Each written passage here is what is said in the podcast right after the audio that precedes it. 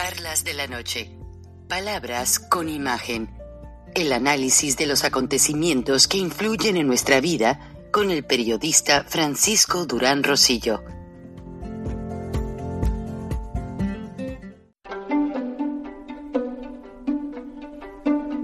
Frank Durán Rosillo eh, te saluda y los saluda a todos ustedes, su amiga María Celeste Raraz, para invitarlos a que se suscriban a mi canal de YouTube María Celeste Raraz, tal como mi nombre, donde les informo todas las semanas eh, sobre entrevistas que tienen un tema que ayuda a mejorarnos como personas y de paso son interesantes. Las pueden encontrar en mi canal de YouTube, así que los espero. Y se suscriben gratis. President Biden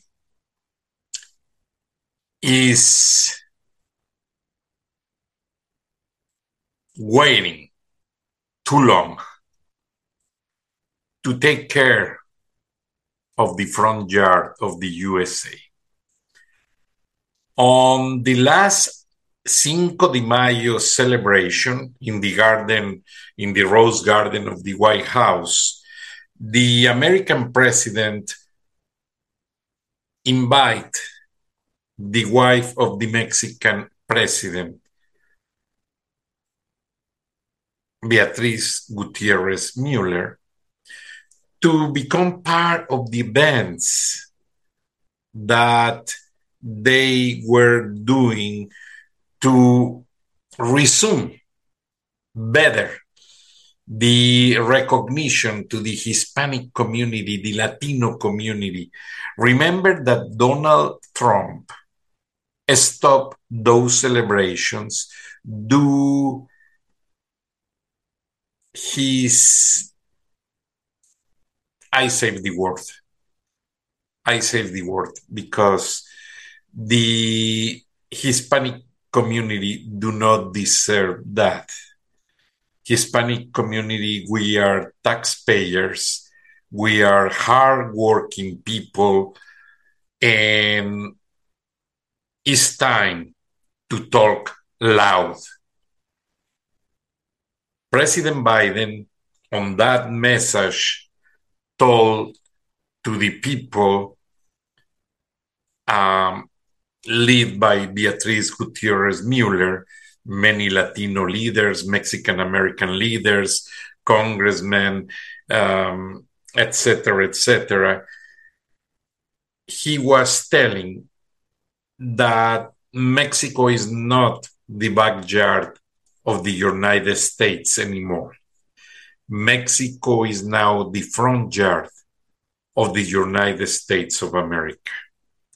What makes us feel very privileged that an American president say such thing about the next door neighbor country.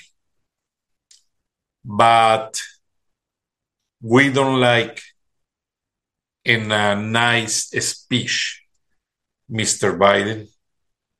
We need action.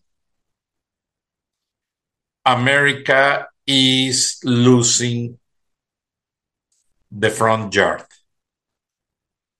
America is giving up in the fight with the drug cartels.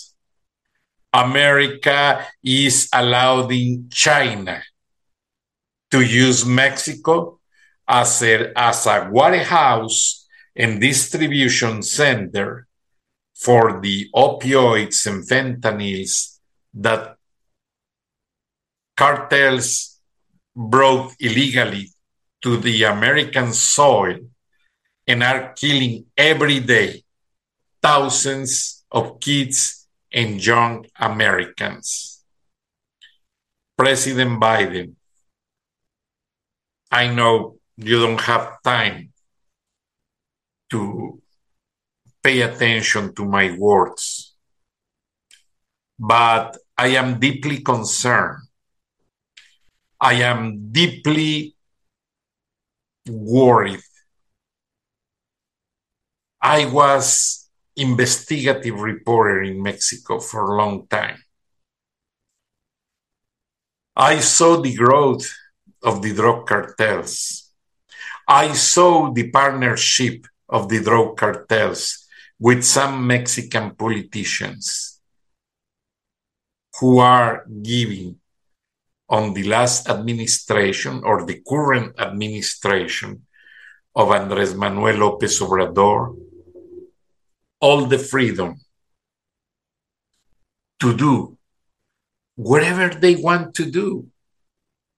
They, in October of couple years ago, Mexican army supposed to detain the son of Joaquin El Chapo Guzman, who is already in a maximum security jail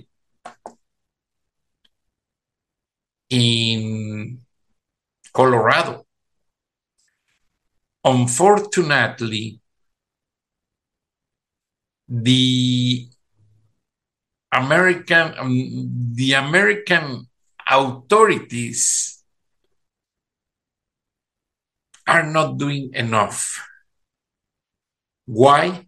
Because that day that the Mexican army, in agreement with the DEA, detained Ovidio Guzman to extradite him to the American soil. Well, Mexican president was the one who says, no, cancel that detention.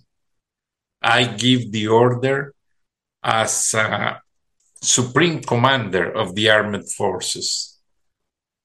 And the opera, operation was stopped. Obviously, the Sinaloa cartel is one of the most powerful cartels in the world. They have hundreds of trucks, armored trucks equipped with the calibers uh, caliber 50 machine guns and they were attacking the army and attacking the population. But since that happened almost three years ago el culiacanazo that's the nickname of that operation united states has his hands tied with the Mexican administration. Why? Because uh, the Mexican government delayed for months the new visas for the 34 new DEA agents assigned in Mexico. After that, the Mexican government closed the hangar in the Mexico City airport the DEA has for uh, recognition flights about situations in parts of Mexico where the conflicts are growing. As you are going to see on the following videos, Mexico is out of control. I advise, I highly recommend and advise to the audience that understand why I am airing. And I have hundreds of these videos. I don't like to air everything because Mexican drug cartels use on their, their PR campaigns, they use these videos to intimidate authorities, to intimidate the population, and to trash the Mexican American agreements like the Acuerdo Merida that becomes Acuerdo Centenario is not working. Mexican government does not cooperate anymore with the American government on the agreements to exchange criminals or share information about investigations. That doesn't exist anymore. And the problem is if the United States of America lose the front yard, it is going to be a land that strategically China and Benjamin and, uh, Vladimir Putin, sorry, are approaching to use this territory and these people to attack United States of America. In my broadcast in Spanish, I was advising that in Nicaragua there is a Russian Russian building with Russian military officers training snipers, spies, mercenaries to come to attack America. Biden doesn't work enough to follow this situation. And many people is concerned. Do you saw in the caravans, the government caught three terrorists that were already in the Texas territory, ready to go and kill the former president George W. Bush. And as that is happening, many situations are already out of proportion in regard of the border safety. Caravans are not stopped. Migrants, I don't have anything against migrants. I am migrant, but I sponsor a regulated immigration. But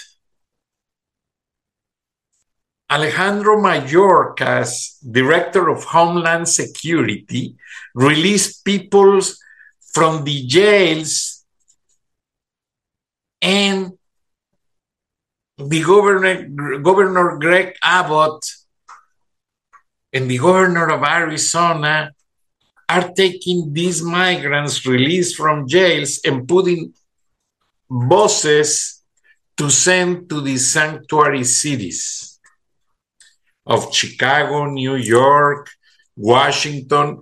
Why? Because they like to show this as a protest to prove that the out of control immigration is bad for security, is bad to control the budgets on states and cities where migrants are. And for example, the mayor of Washington, D.C. already says, I'm going to ask help to FEMA, the Federal Emergency Management Agency, to hold the thousands and thousands of migrants that were arriving in the last two and a half months to the Washington District of Columbia. And the same situation is happening in Illinois, in New York, in many places. Ron DeSantis is sending airplanes with migrants to the place where President Biden has his rest, uh, his home for rest or to take vacations and enjoy quality time with his family is hard. I'm not criticizing President Biden. I know his hands are full just with the invasion in Ukraine just with the situation that he cannot exchange and free an American basketball player and several Amer Americans detained in Russia, and many situations about the inflation taking other course and gas prices finally are a little bit under control, but that situation is a temporary fix. So, if United States of America lost control of the front yard and the main door of this country,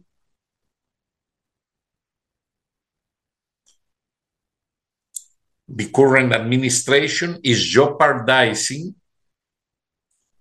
the national security in America could have a big headache. And nobody likes to understand in the current administration that the enemy is already in American soil in American border states. I agree completely with the Texan governor, Greg Abbott, who declares Mexican drug cartels as terrorist organizations. So, the current videos and information you are going to see after this explanation is enough evidence to the American people stop and do an introspection about why I'm talking. Because it is a very serious conflict. It can be worse than Pearl Harbor, it can be worse than other international conflicts. Why? Because drug cartels, they are not using machine guns and bombs to kill American people. They are using their powerful drugs, illegal drugs, that are creating addiction in the young Americans, are creating trouble in families.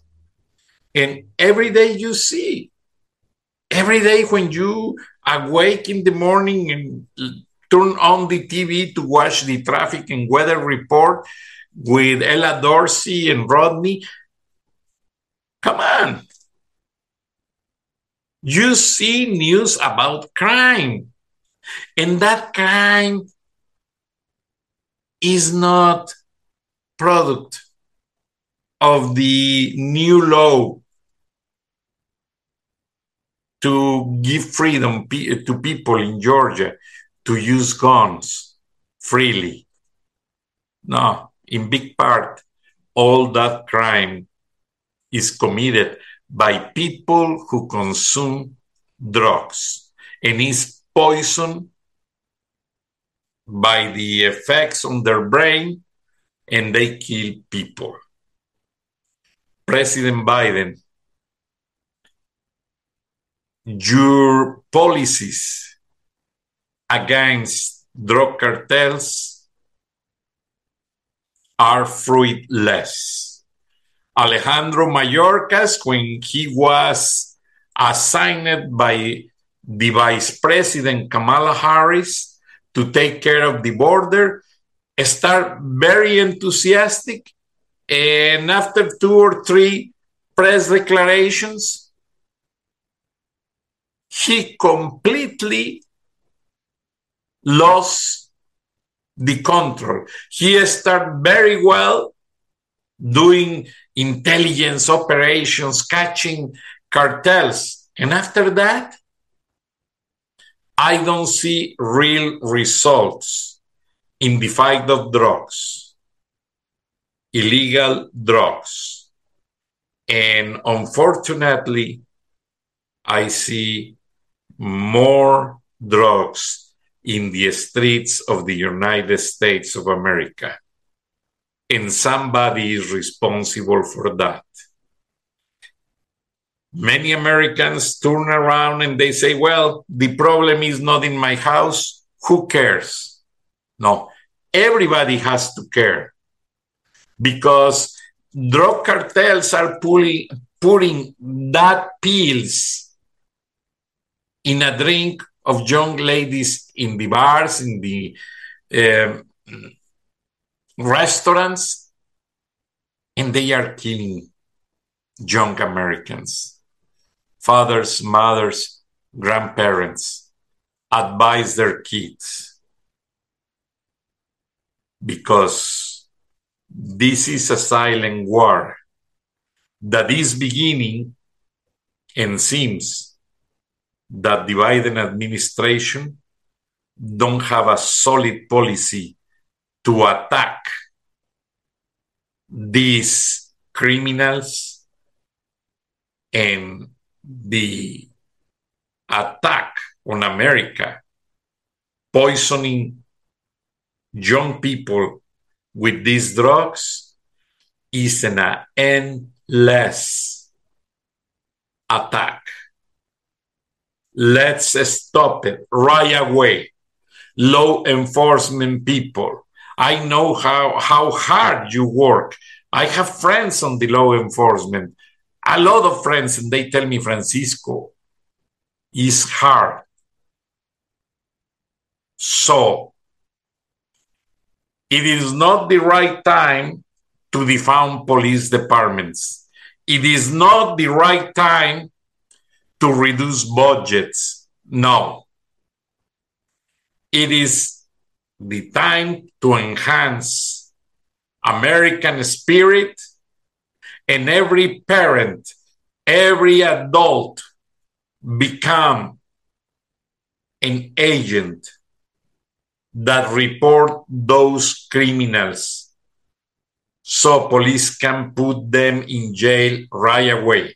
And I was listening after Governor Greg Abbott declared Mexican drug cartels as a terrorist organizations.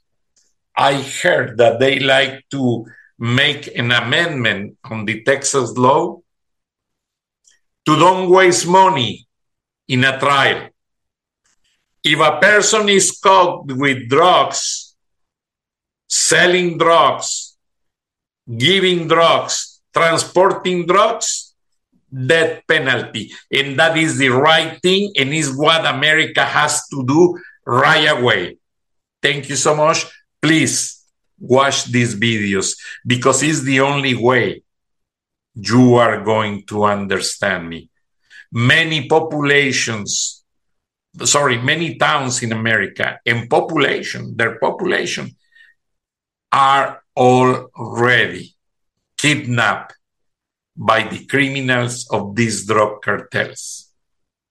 And President Lopez Obrador and his administration are doing nothing.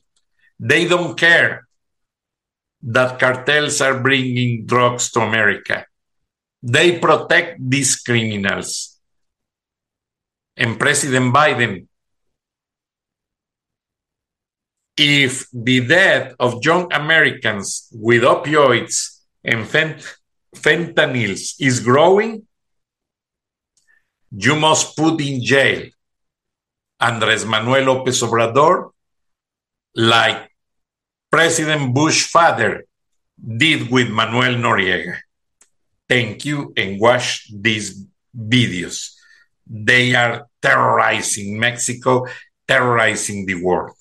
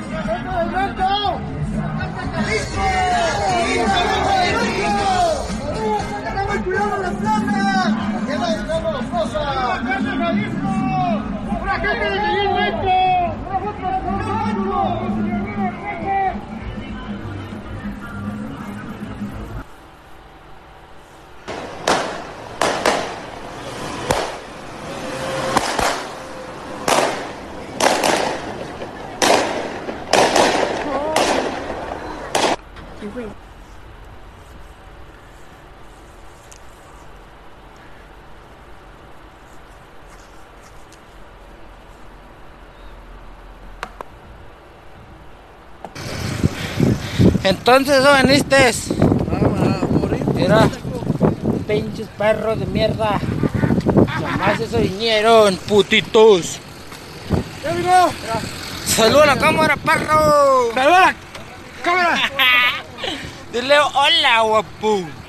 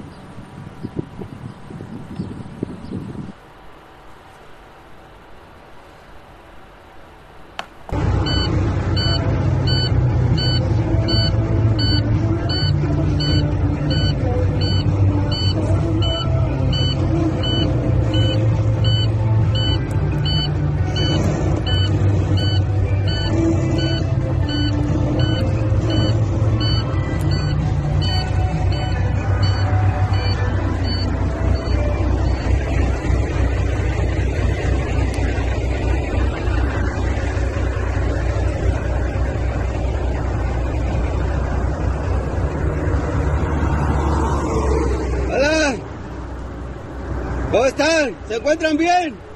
¿Se encuentran bien? Ay, gracias a Dios. Gracias a Dios. ¿Por qué lado del trailer, no? Véngase para acá. No, no, no pasa nada.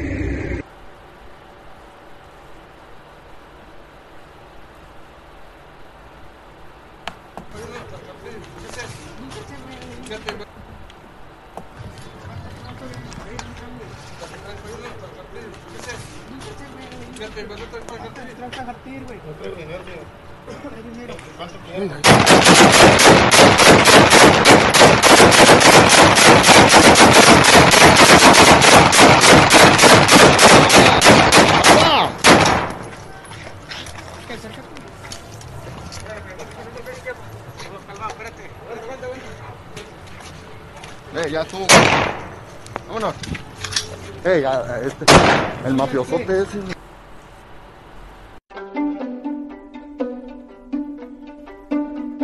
Durán Rosillo eh, te saluda y los saluda a todos ustedes, su amiga María Celeste Raraz, para invitarlos a que se suscriban a mi canal de YouTube, María Celeste Raraz, tal como mi nombre, donde les informo todas las semanas eh, sobre entrevistas que tienen un tema que ayuda a mejorarnos como personas y de paso son interesantes.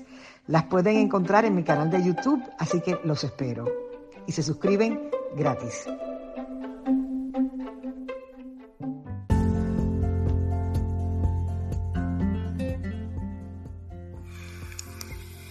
Escuchaste el análisis de la noticia, transparente como el agua, con el periodista Francisco Durán Rosillo